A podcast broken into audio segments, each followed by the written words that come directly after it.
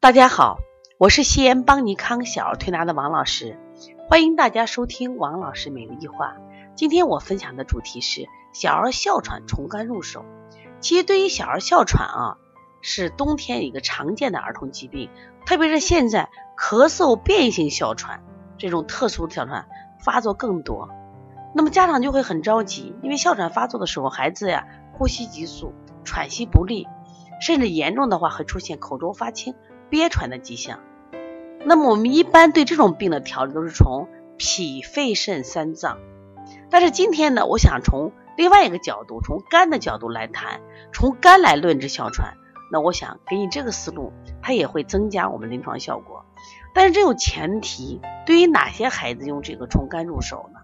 我们现在发现啊，过去的孩子情志的病少，但是现在的孩子因为早教。呃，早早期教育的发展，现在孩子的大脑开发的多，而且孩子读的书多，看的电视多，他们的情志发育是很完满的，所以小孩的这个就是咱们讲的心眼很多，他是一定是有情绪的，所以往往这个小孩啊容易不开心呀，啊容易不高兴啊，不快乐呀，是不是耍小心眼儿啊？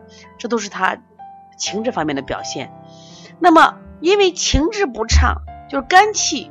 不舒引起的这种哮喘，那我们原来也讲过很多。那今天呢，我重点想分析一下这个孩子啊。我们最近临床中来了个小孩，那么他其实就是刚刚讲的心眼多呀，表现很聪明呀。他在身体上什么症状？就是拍他的时候啊，除了腹部胀以外，关键两肋胀。中医有个词叫胸胁胀满，你可以拍他两边，砰砰砰有气。然后你再问家长，哎，这个孩子爱不爱生气？啊，是不是容易这个不高兴、不快乐、爱哭？马上就是就是就是这样的孩子，啊，经常的腹胀，啊，吃这个小儿四磨汤不顶用，哎，我就给他推荐这个越橘保和丸调肝气的，啊，就顶用。那像这种孩子呢，属于肝气郁结造成的。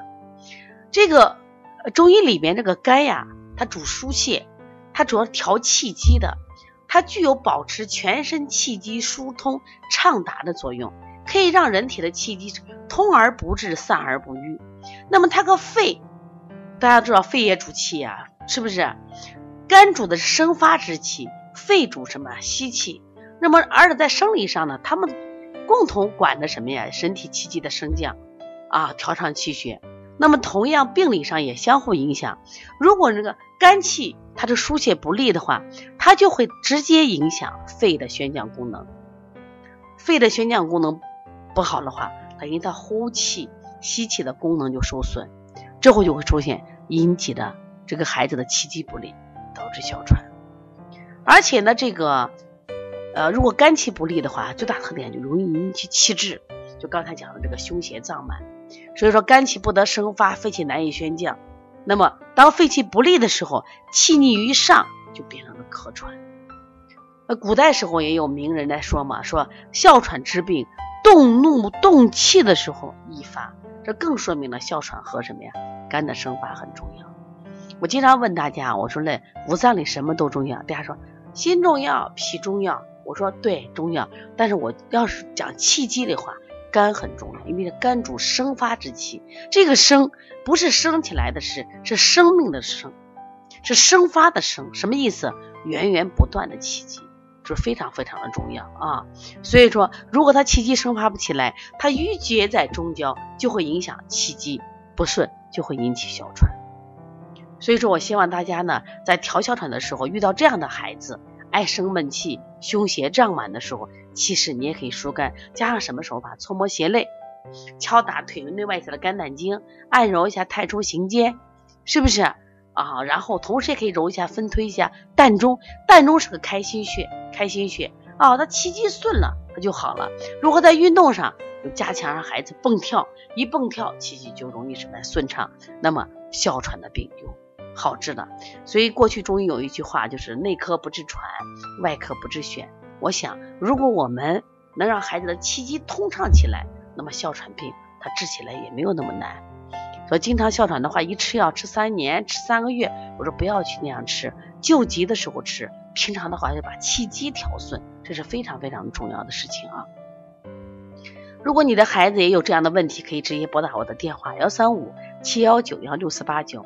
另外，帮你看二十五种咳嗽这本书现在已经正在发售。如果需要的话啊，可以通过淘宝搜“邦尼康小儿推拿书籍”购买，因为这个书讲的非常详细，各种类型的咳嗽我们都讲了。除了日常我们讲的寒咳呀、热咳呀、寒包咳，包括跟咳嗽跟时辰的关系，为什么白天不咳晚上咳，或者为什么上午咳下午不咳，包括我们讲的慢性咳嗽，哎呀，就特别不好调的慢性咳嗽，像过敏性咳嗽呀、胃食管反流咳嗽呀、心因性咳嗽呀，还有这个。感染后的咳嗽呀，还有咳嗽变性哮喘的咳嗽，那我们在在这个书里头都有详细的介绍，可以成为一种工具书。